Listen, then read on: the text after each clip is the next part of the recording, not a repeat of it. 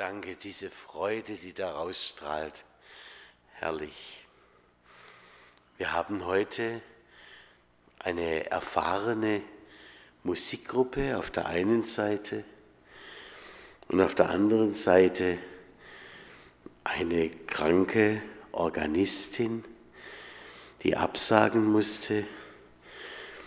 Und da unser anderer Organist noch die Nachwirkungen der Hochzeit erlebt, von seinem Sohn jedenfalls, habe ich eine Orgelschülerin aus meiner Heimat gebeten, die heute zum zweiten Mal einen Gottesdienst spielt. Ich finde, beides ist schön. Am Anfang eines vielleicht noch wunderschönen Musiklebens und auch hier, was wir gerade erlebt haben. Wir hören wegen des Kanzeltausches äh, ein, als Predigtext auf unseren Wochenspruch noch einmal. Es soll nicht durch Heer oder Kraft, sondern durch meinen Geist geschehen, spricht der Herr Zebaoth.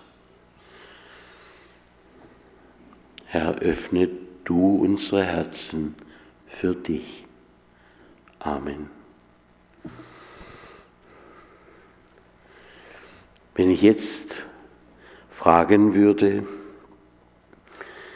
wann war es eigentlich, als es bei Ihnen oder euch angefangen hat mit dem Glauben. Wissen Sie da einen konkreten Zeitpunkt?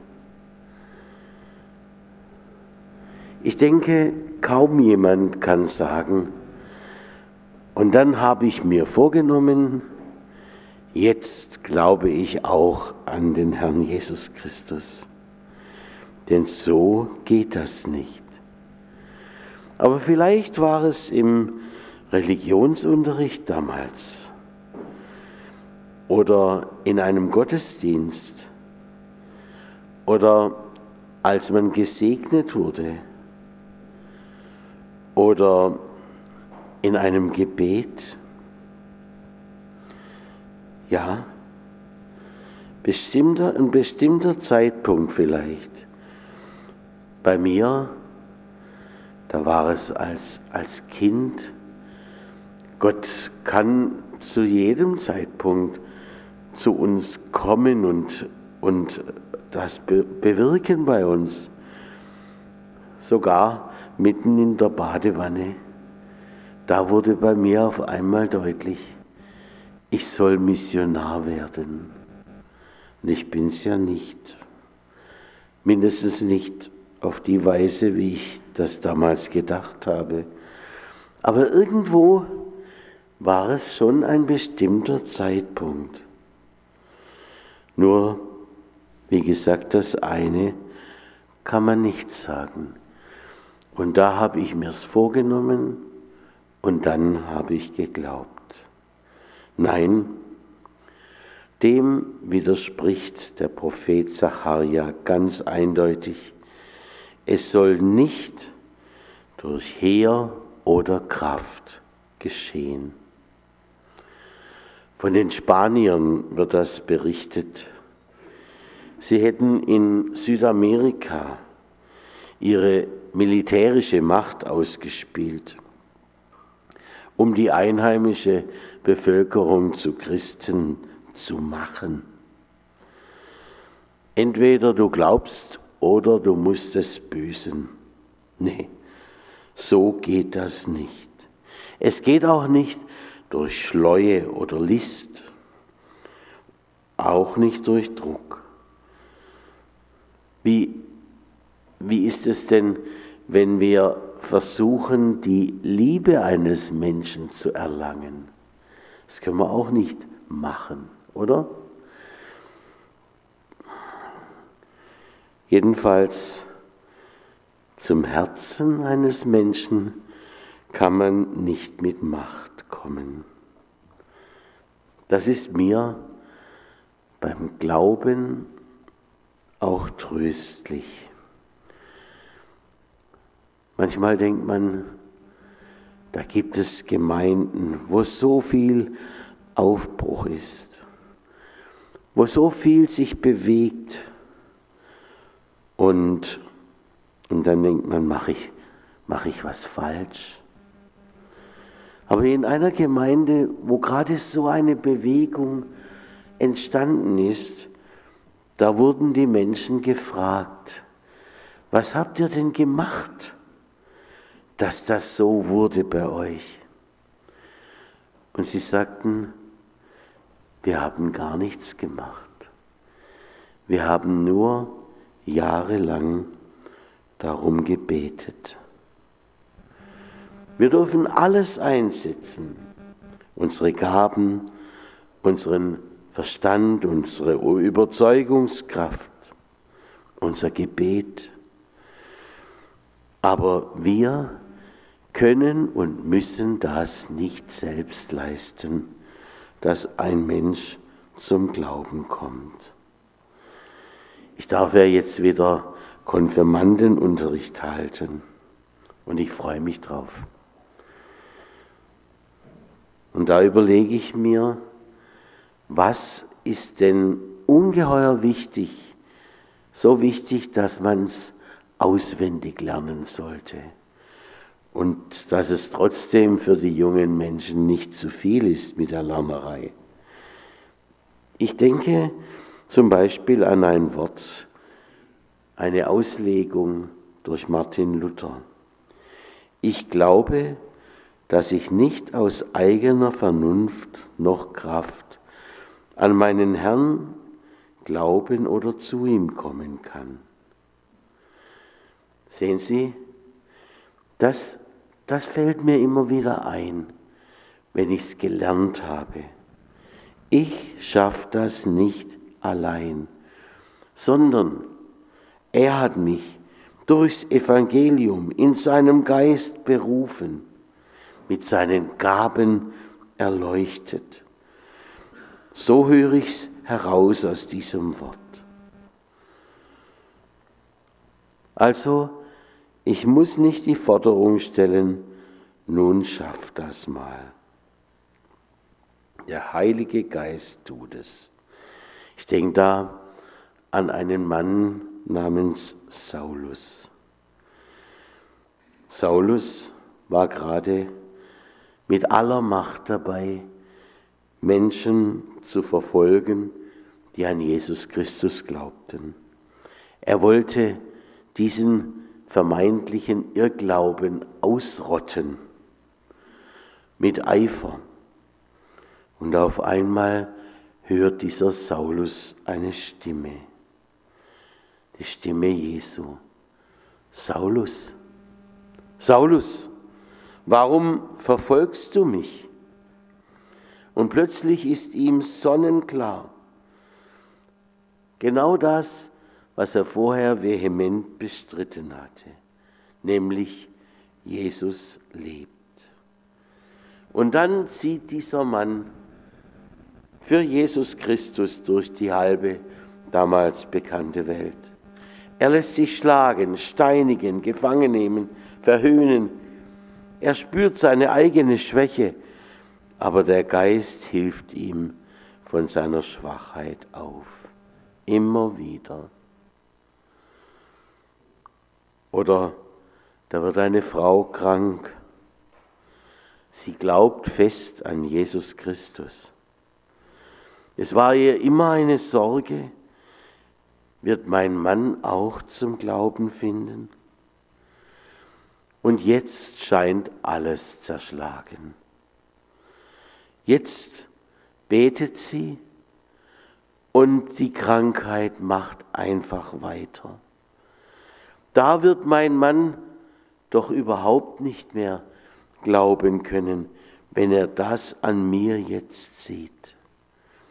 Aber genau zu dieser Zeit schenkt es der Herr. Und freudestrahlend kommt sie und sagt, mein Mann glaubt. Wie heißt es mal, der Geist weht, wo er will. Aber er weht spürbar. Wir können sein Wirken erleben.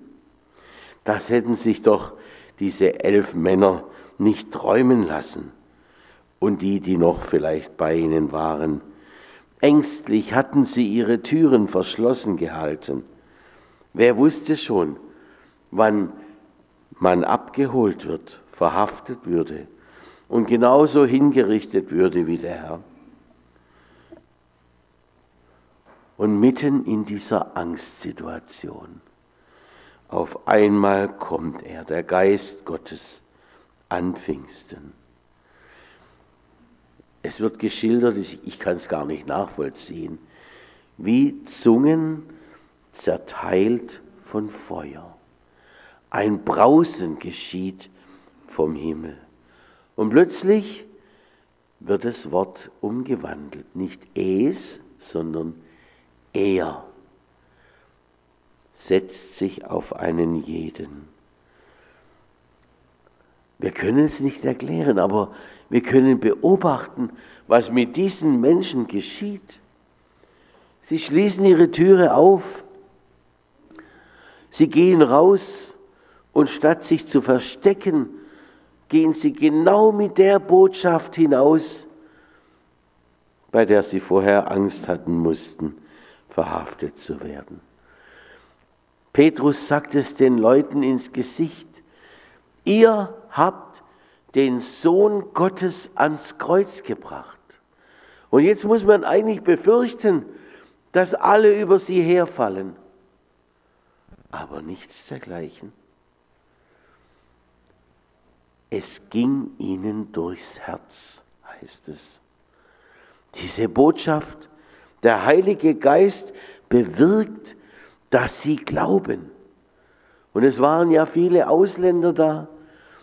Der Geist bewirkt, dass sie es verstehen, was sie gesagt bekommen. Habe ich mir manchmal schon in der Schule gewünscht, statt dass ich jetzt Englisch lernen muss und Griechisch und sonst was, da lassen wir einfach den Heiligen Geist wirken, dann brauchen wir das alles gar nicht mehr. Aber jedenfalls, auch da kann man es nicht berechnen und herziehen. So wirkt der Geist Gottes an Pfingsten. Die Menschen glauben. Das kann man nicht machen. 3000 Menschen geht es durchs Herz. Das muss man sich vorstellen. 3000 werden getauft. 3000 machen eine totale Kehrtwende. Es durchfährt sie. Das kann allein Gott machen. So hat das angefangen mit der Gemeinde Jesu Christi. So wie es schon der Prophet Sacharja angekündigt hatte. Es soll durch meinen Geist geschehen, spricht der Herr.